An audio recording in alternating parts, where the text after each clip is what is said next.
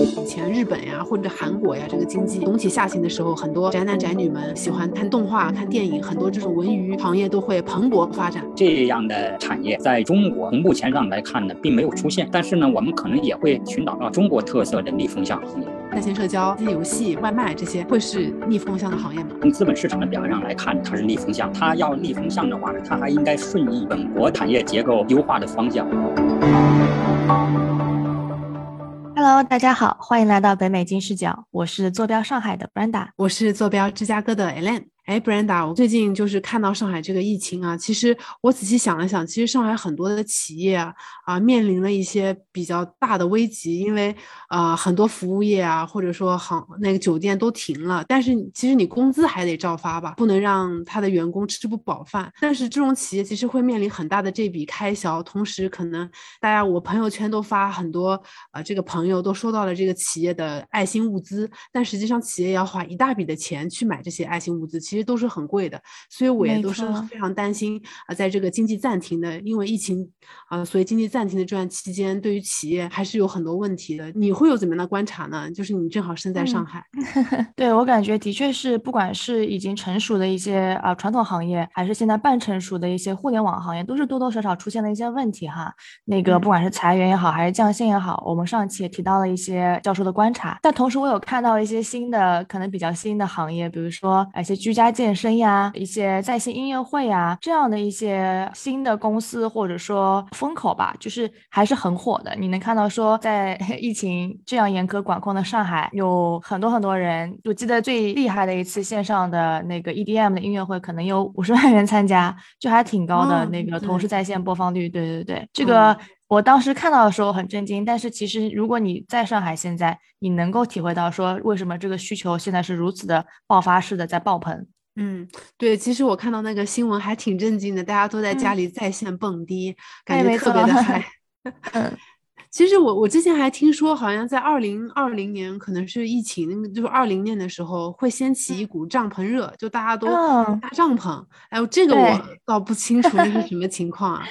嗯，对，当时可能也是小红书最最开始带起来的一波，叫 glamping，啊，应该叫 glamorous camping，就是比较高档的一些 camping 的。方生活方式吧，我个人理解哈，它平时其实不太像我们在美国常去的那些 camping 的形式，灰头土脸的，你还得自己生火什么的。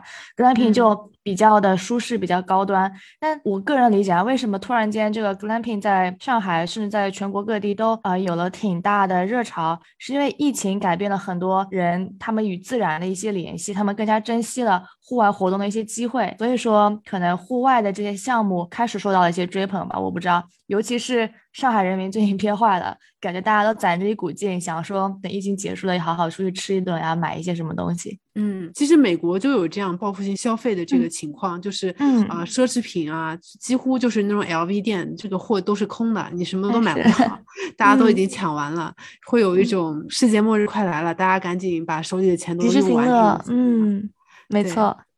对，那其实我们也很好奇，说在这段可能企业会面临很多问题，但是有一些企业可能会面临新的机遇。那我们也想要找到一些下一个最啊流行、最热门的风口行业吧。所以我们又请到了这个社科院的魏教授来跟我们聊一聊。Hello，魏教授，主持人好，哎，很高兴又跟大家见面了。嗯，啊，能跟我们简单介绍一下自己吗？呃，主持人好啊，各位听众大家好。我是来自于中国社会科学院的魏翔，嗯，主要是研究产业经济跟服务经济领域的。同时，我们的研究也需要我们呢多关注呃宏观现象啊政策走向，希望借这个机会啊跟大家多学习多交流。嗯，好的啊，其实呃我自己做了一下研究，我看很多全球经济下行的时候，很多这个国家的文化产业会发展的非常的快，也就是这个经济学口中的这个口红效应。那最典型的一个例子就是说，以前日本呀或者韩国呀，这个经济总体下行的时候，很多宅男宅女们会喜欢看动画、看电影，很多这种文娱行业都会蓬勃发展啊。那我不知道说在上海啊，或者是在整体全国疫情的这种情况下，中国的文娱育行业有没有兴起呢？我觉得哈啊，你刚才提到了一个很有意思的一个词儿，就是口红效应。那么在经济不好的时候，经济学家曾经也发现呢，很多产品卖得很好，其中有一个产品就是口红。为什么呢？嗯，女人那时候呢，通过涂口红来助长自己的就业信心，也给自己一个好心情。所以说呢，口红效应呢。我们也把它叫做信心效应。有没有一些产业能在经济凄迷、乌云密布的一个不确定性的时代带给我们信心？那么这样的企业、这样的行业，通常呢就会逆风向而走。刚才你提到了日韩呢，在文化产业中嗯逆风向，但是呢这样的产业。在中国，从目前上来看呢，并没有出现。嗯，我们的影视，嗯，我觉得呢，有很多是有我们自己的原因，也有呢，目前呢，经济结构啊，整个世界的经济结构发生变化的原因。第一个是什么呢？中国的文化行业和影视行业呢，受到了一些很强的竞争者的这种挤压，比如说好莱坞的文化、日本的动漫、韩国的歌舞。也就是说，在这个领域里边呢。我们不具备先动优势，而当时呢，日韩和美国文化行业逆风向而起的时候呢，它没有这些强敌临城，所以说呢，我们的文化行业呢要想逆风向而而起呢，确实呢受到了一些限制或者竞争者的压力，所以使它呢进嗯能够经济不好的时候逆风向而起的难度增加了，这是第一个。第二个呢，就是说中国呢在这一次的整个全球的。经济下行过程中呢，他想逆风而起的结构调整的方向可能不在文化，或者也不在在这种娱乐行业上，他还是在硬科技方面。所以说呢，这两个因素呢，决定了中国的娱乐行业、中国的文娱行业在逆风向的表现上，跟我们四五十年前已经不一样。但是呢，我们可能也会寻找到自己的中国特色的逆风向行业。嗯。你你觉得可能的这个逆风向的行业会有哪些呢？就是我自己可能觉得我在疫情可能会用很多社交 APP，或者是会打游戏，点很多的外卖。你会觉得说在线社交、在线游戏、外卖这些会是逆风向的行业吗？我觉得你这个说的挺有道理的。这两个行业呢，至少从资本市场的表现上来看呢，我们进入疫情期以后它是逆风向。嗯，呃，为什么呢？我刚才说了两个原因哈，怎么才能够逆风向？第一呢，你应该具有比较优势。你就是说没有逆风向的时候，你应该有比较优势。比如说咱们的互联网，咱们的在线，实际上在全球是有比较优势的。那么呢，在经济这种下行到来的时候呢，它反而显示出它的先行优势了。所以说呢，刚才你提到的在线社交也好，我们的快递行业也好，就很容易变成一个可以关注的逆风向风口。第二个呢，就是我刚才提到了，它要逆风向的话呢，它还应该顺应本国的产业结构优化的方向。我们现在呢，主打硬科技，所以你会看到呢，除了我们的在线社交和在线服务这次呢逆风向而飞扬，还有一个就是我们的智能可穿戴设备。你比如说饿了么，呃，最近呢，呃，它为了跟这个美团，嗯，更好的竞争，它一直在试验、研发和推出它的智能头盔。这个智能头盔呢，可以使骑手呢更好的掌握路面的三百六十度的全景的情况，同时呢，它也能够更便捷的呢给这个骑手一些智能信息的指引。比如说，我原来啊看这个一边开摩托车一边看手机，非常的不安全。现在呢，智能头盔可以通过语音，还有一呃语音的方式来进行指导。它就解决了它的一些问题，所以我们会看到呢，第二个呢，就是智能和在线所结合的，和灵活就业所结合的这种智能可穿戴设备，现在的逆风向的特征或者逆风向的这个势头也很猛。所以说，你刚刚讲的科技就是这一块，对吧？呃，那对，就是说，因为我们之前讨讨论过，呃，人口老龄化，就是感觉最近的养老设备好像也越来越先进。你有观察到这样的现象？你觉得会是一个比较好的机会点吗？这个呢要分开来看，呃，社会上呢一直都认为呢，随着人口老龄化可能会拖累经济的增长，但是呢，呃，养老产业会成为逆风向行业，呃，但是从整个国际的经验上来看呢，养老产业分两块儿，一块儿呢是养老运营，一块儿呢是养老的设施设备。那么养老运营呢，从总体上来说呢。它都是一个微利的，甚至是一个不盈利的行业。养老运营意味着什么呢？养老运营意味着要从老人身上直接收钱。那么和欧美的老人相比呢，中国的老人的可支配收入和购买力会更低一些。所以说，据我们所调查哈，中国的很多的养老社区、养老社站，它还是主要通过政府的补贴在探索着、摸索着运营的。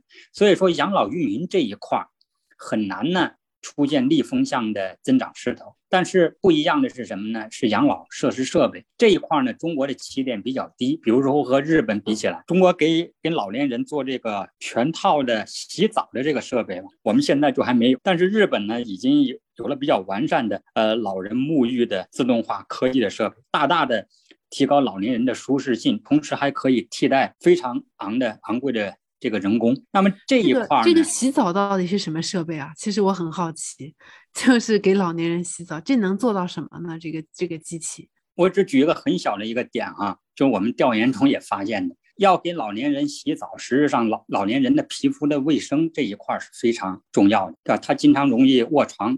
嗯，有很多的味道。中国现在呢，没有这些设备的时候呢，它就得靠人工去洗，非常的昂贵，而且呢，人工呢质量呢是波动的，有些人洗得干净，有些人洗不干净。那么日本人呢，比如说他在这个养老设备中的，其中有一种就是他发明了三十多种，我们可以叫沐浴液吧，但是它有些东西不是液体，它是固体的，通过喷洒，通过这个呢，呃，比如说放在身边的，通过它的挥发来降解。老年人的身上这种气味和细菌，说它减少了人工，但这些呢属于就属于科技设备吧。它虽然是一种固化的东西，但是它也属于设备类。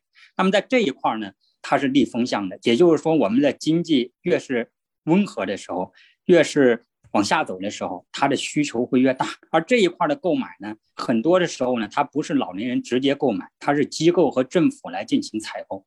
所以说呢，呃，养老的科技设备。我们也认为它是具有逆风向特征的。好的，感谢魏教授。对，教授刚才就是雷雷问了一些，其实，在之前已经比较成熟、半成熟的一些行业，不管是养老还是游戏还是外卖哈。但其实我们有感觉到，在生活中啊，就疫情期间，其实。激发了很多我们之前没有想到的一些可能存在的需求，比如说之前开头提到的一些露营啊，奢侈的露营方式啊，啊，包括一些居家健身啊，让大家更加懂得及时行乐了。整体而言啊，我不知道您对这一块，呃，作为下一个风口，也整体有什么看法吗？哎，其实先先插个问题啊，那个露营到底有多奢侈啊？就是因为我也没没有了解过，为什么它是一种奢侈的露营方式呢？呃，国内把它叫精致露营。嗯，它现在分两块儿，一块儿呢就是你刚才提到了，就是美国人的那种比较比较自然的、比较生活化的录音方式，带着帐篷去扎就行了。第二块呢，就是现在呢国内推出了一些，相当于它结合了五六年前国内就在做，就是结合了叫露营酒店的这这些设施，就是它是固定装的，然后呢有巨大的天幕。然后呢，配上了一些咖啡机、烧烤机这样的，其实它已经不是生，就是家庭能够完成的露营设施了，它就是建的一个露营酒店，这么高级啊，而且更加的商业化了。哦，好的，哎，那你会觉得休闲户外是不是值得关注的下一个风口行业呢？呃，我觉得是，为什么呢？就是刚才啊，那个你们提到的那个露营热，我们就可以看出来，是呢，我刚才说了两点原因，就是说它能不能成为逆风向呢？第一呢，要看它的竞争。环境。第二呢，要看它是否符合国家的比较优势的这个方向。露营这一块呢，它比较特别。露营呢，首先来说呢，它也分两块，一块呢是运营商，一块呢是设备商。从我们目前来看到一个比较粗的一个数据估计上来看呢，一个露营啊，我们比如说呃以家庭为单位来衡量。他在露营上花的钱呢，百分之十是给了运营商，但是呢，百分之九十呢，他用来买的是露营的装备。而露营的装备呢，在全球各国实质上都是属于高端装备或者高科技产品。你比如说冲锋衣，你比如说户外的那种双层帐篷，以及这个防潮垫呐，还有刚才说的一些精致设备，比如说小型咖啡机啊这些的。所以说呢，它能拉动起来的呢。还是一些生活科技产品，嗯，所以我觉得呢，特别是在呃疫情防控的情况下，未来的休闲产业肯定是会有一个反弹的。在这个情况下，它拉动的可能更多的还不是旅行社或者是运营商，它还是一些设备制造厂。而在这一块呢，我们在福建呢那些地方也有一些调研。包括北京做户外产品的这一块，中国是有比较优势，就是我们中国在这种嗯，基于从原来的服装制造衍生过来的这种休闲设备制造上，还是有有竞争优优势。嗯，那教授，您有了解过这个市场大小，或者说这个市场的整体增速啊，会是一个什么样的趋势吗？因为现在这个市场刚刚涌现出来，我们也没有拿到具体的一个数据，只是说呢，我们有一些调研，比如到一些厂子里边啊，去找一些这些经理啊、创始人呢，会有所聊。总体上来说呢，呃，还是一个感性认识。但是这个感性认识呢，这段时间已经越来越强烈了。嗯。对，那您有观察到，包括您在跟这些创始人聊天的过程中，他们为了去乘上这波浪吧，有做哪些技术上或者说结构上的调整吗？我觉得呢，现在呢，他们有简单来说吧，一个决心，一个一个疑问。先说疑问啊，就是疫情如果真的好转，以露营为主的这种休闲活动、休闲装备产业。能有能走多远？是不是就是一个 短期现象？比如说真要放开了，可能对他们来说反而是利空的。这是他们大家都真的出去玩了，就可能真的像以前一样旅游，不会去扎帐篷，短线旅游是这样吗？就不会去露营了。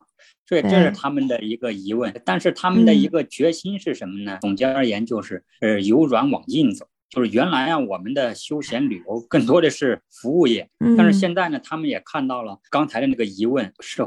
肯定的还是否定的？但是呢，呃，中国人想在科技上往前走的这个趋势啊，这个势头没有变，包括政府的投资啊，这些都是确定性。所以说呢，原来搞休闲运营的人，现在更多的去关注休闲制造这一块儿。我觉得这个决心是比较明显。嗯，这个还挺有意思。包括露营的这个风口，让我想到另外两个市场啊，一个是滑雪，去年的滑雪雪季，中国特别特别的火。有很多人，我周围可能有十来个、二十个朋友，第一次尝试了滑雪，就是在去年这一年突然间爆发。那就像你说的 啊，什么是冬奥会吗？不是，对，冬奥会，对，包括疫情的影响，就是再往前其实已经挺大了。其实带来的主要的呃增长点，除了酒店住宿以外，还有就是那些设备，因为滑雪的设备，教授您可能也知道是非常贵的嘛。如果你要买全套的，从板啊，然后到头盔啊，到服装啊。嗯，每个两三万可能打不下来，就可能是不是可以跟那个露营这一个行业，我们可以去做个类比呢？他们是不是呈现同样的一个这样的一个趋势呢？啊，是，嗯，你聊聊这个，我还给你一个一个有趣的一个例子啊，就是我们在也是我们调研中看到的。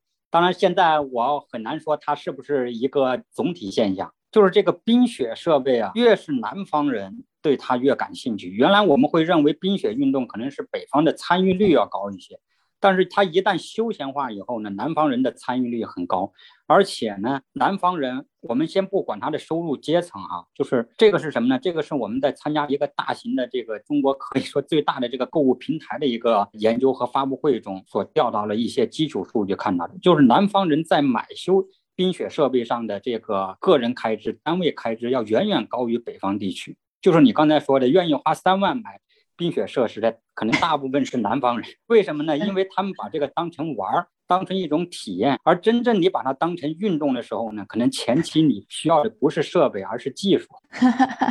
嗯，那北方人当做什么呢？北方人当做这个 commute，就是通行方式嘛，就是滑雪。我觉得北方把它当做是一 更多的当做一种运动和技能。你比如说你打羽毛球，对吧？嗯，你最初的你真想把它当做职业的话呢，你肯定先去练技术，而不会去买拍子啊。是，对我理解，就南方人没见过雪，见到雪就觉得很激动，觉得哎，这是我一个，这是一个体验，这是一次 experience。而不是说像北方，我家出门就是雪，我看到雪也不觉得新奇，我只是把它当做一个很普遍的跟羽毛球一样的运动方式而已。对南方而言，这是一种运动，对吧？运动的话，就为你还没到一定水平的时候，没必要买这么好的设备。那为什么不去租这些帐篷和租这些板呢？就是为什么一定要去买呢？确实有租的。但是玩运动的人都知道，这个租的时候呢，你存在着一个隐私的问题，存在着一个是不是手的问题啊，甚至还存在着一些卫生的问题。除此之外，这可能是呃男生的考量，但很多女生不租是因为不好看，她想要一个能够完全属于自己的好看的板或者一套滑雪服，啊，能够是发到社交媒体上的。我周围很多朋友是这样的。所以说，一旦休闲化了，它可能就会产生你你刚才说的一种效应。嗯，没错。对，还有除了滑雪这个行业，我还看到一个行业，就是智能的居家健身啊，包或者说整个居家健身这个行业吧，都是乘风破浪。包括 Keep 嘛，就是中国最大的那个呃在线的健身平台，他们今年也是提了 IPO，这是中国第一个健身行业的呃互联网公司去申请那个 IPO。对。然后包括一些呃，百度也出了一个那个智能的健身镜，然后还有一些别的牌子啊，feature 啊什么的。就居家这个环境，呃，因为大家都在家里待着了嘛，所以说如何更好的利用居家的这些场景，让大家能够完成一些。之前只能在家庭以外的场景完成的事情，可能也是一个风口。不不只是健身啊，包括一些居家养老呀，然后居家的在线教育啊等等的，可能都还是一个我可能感觉会比较呃持续走好的一些行业吧。就能够让人第一个及时行乐，第二个能够让人不受时间物理的局限，能够完成自己想要做的事情。可能这些行业会不会比较吃紧一点呢？嗯，吃香一点呢，教授。呃，我觉得从短期上来看是没有问题的，呃，但是呢，也得呃关注到它的短期性所带来的一些影响。你比如说，现在我们做核酸检测和就像之前做口罩也呃的那些企业一样，短期盈利是没有问题的。呃，但是据我们所调研和观察啊，啊，在这个行业里边，可能更加有生机、更加有希望的呢是。户外的一些辅助科技设备，你比如说一些多功能的 stick 这种滑雪杖、登山杖，更它配备了有科技功能的，以及呢户外的一些给同传的带地理定位的一些眼镜，这些呢实质上它为什么说有希望呢？是因为呢疫情以后的户外活动除了有反弹以后呢，它还会有结构升级。你比如说你刚才提到的那个露营，它就是一个很好的例子。呃，露营呢，不光是解决了我们现在被抑制的休闲需求，同时呢，它还使我们呢在跟自然界的接触中呢多一些保护，多一些私密，同时呢也不影响我们的生活质量。这个呢，可能在疫情过后以后，它也不至于会消退或消落。那么与之类似呢，呃，那一些能够辅助我们在户外更有质量的，或者说更安全的。进行运动的一些科技辅助设备，可能会比现在的呃我们说的室内的替代性。可穿戴设备的前景更高更远。嗯，哎，那其实讲了这么多，就是比较这个正向的这个产业啊，比如说你刚刚提到的这个啊休闲户外和休闲制造等等的，呃，有哪一些行业其实会面临一定挑战的吗？就是在这种情就长期来看，就算疫情过去了，它依然会面对挑战的啊，因为人们可能说习惯了，更加倾向于待在家里，或者说呃长期来看，可能有一定的这个行为模式被改变了。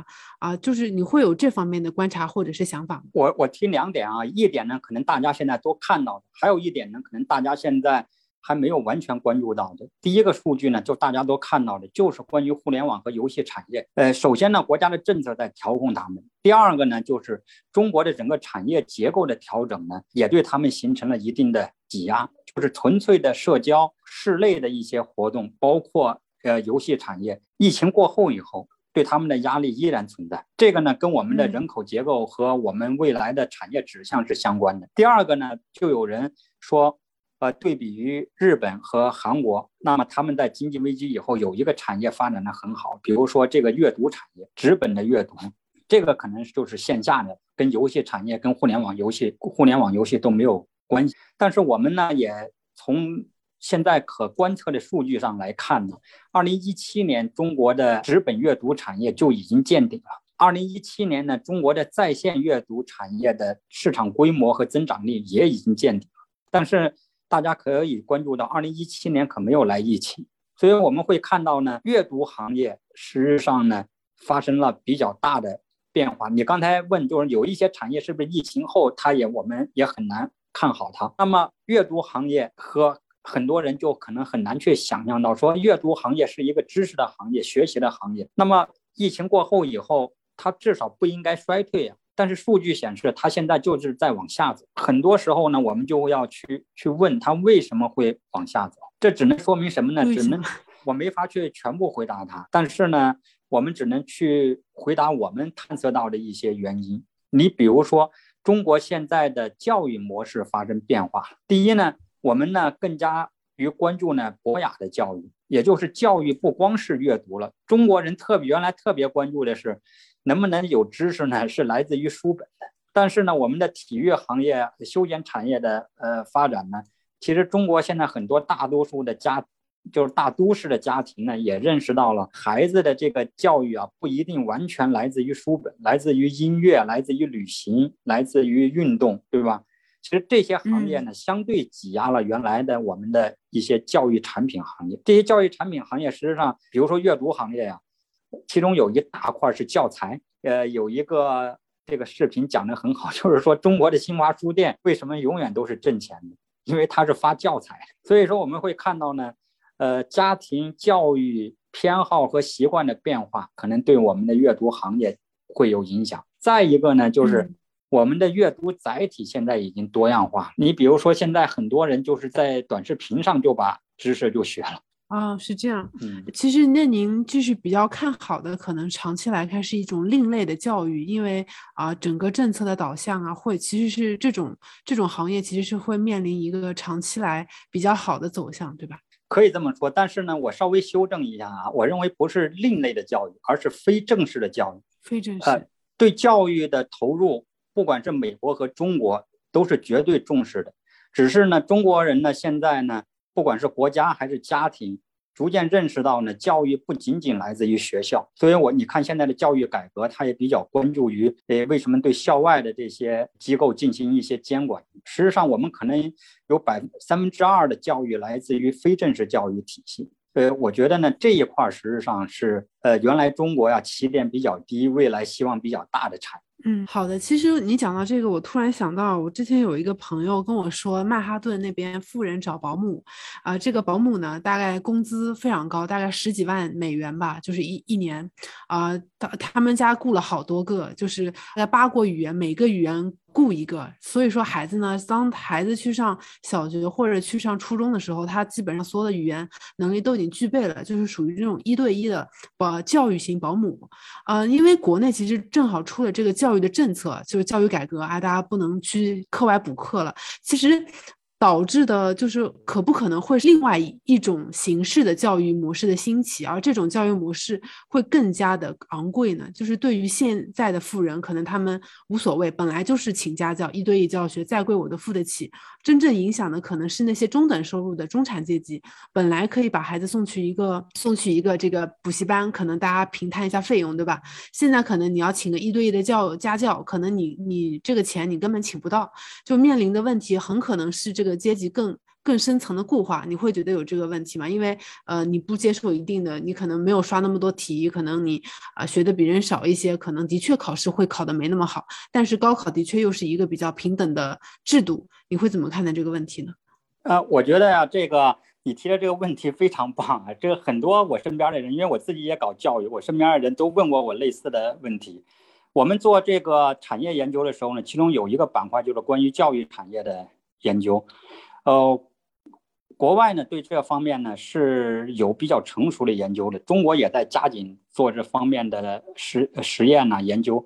我想呢回答你这个问题呢有两点：第一呢，确实存在你说的这个现象或者这个结果；第二呢，呃，不管国际上也好，国内上国内也好，我认为呢都高估了它的负面影响。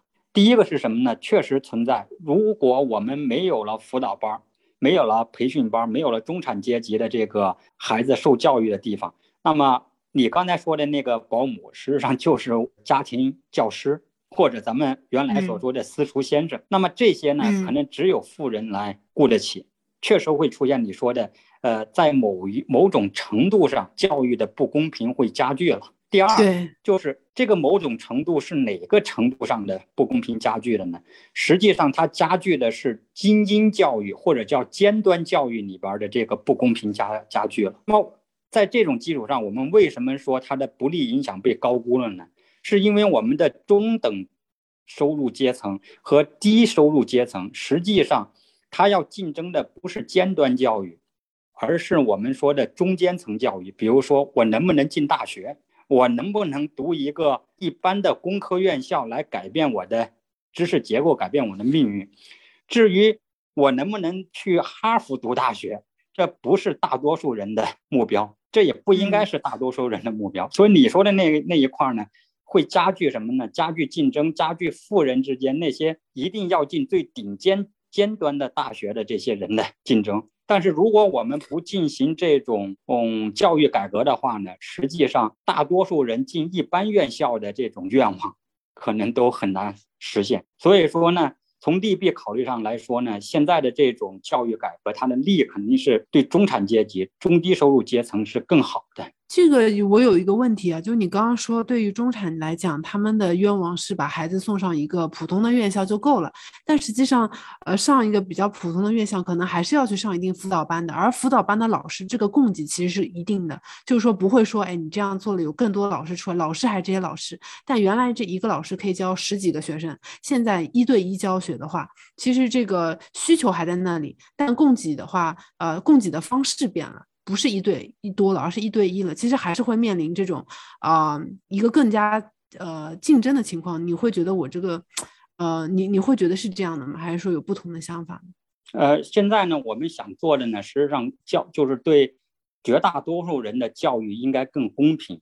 你比如说，我们现在把辅导班去掉以后，哦，让孩子们更多的在校内进行竞争和甄别和选拔。为什么要在校内呢？因为因为我们的老师在校内，对吧？但是呢，能不能排除一些精英教育在社会上？我认为不能排除，我们尽量的去减少它。我举一个例子，英国有个伊顿公学，伊顿公学存在合不合理？它也许是对大多数人来说不合理的，因为只有精英才能到那儿去读。但是呢，对于社会的总体教育效果来说呢，它又是无关紧要的，因为它加剧的是精英的竞争。它对于大绝大多数中产阶级上来说呢，它并不构成威胁。好的，嗯，大概理解您的这个意思了，就是说，其实总的来讲还是影响最顶尖的波人的家具，感觉这个好卷。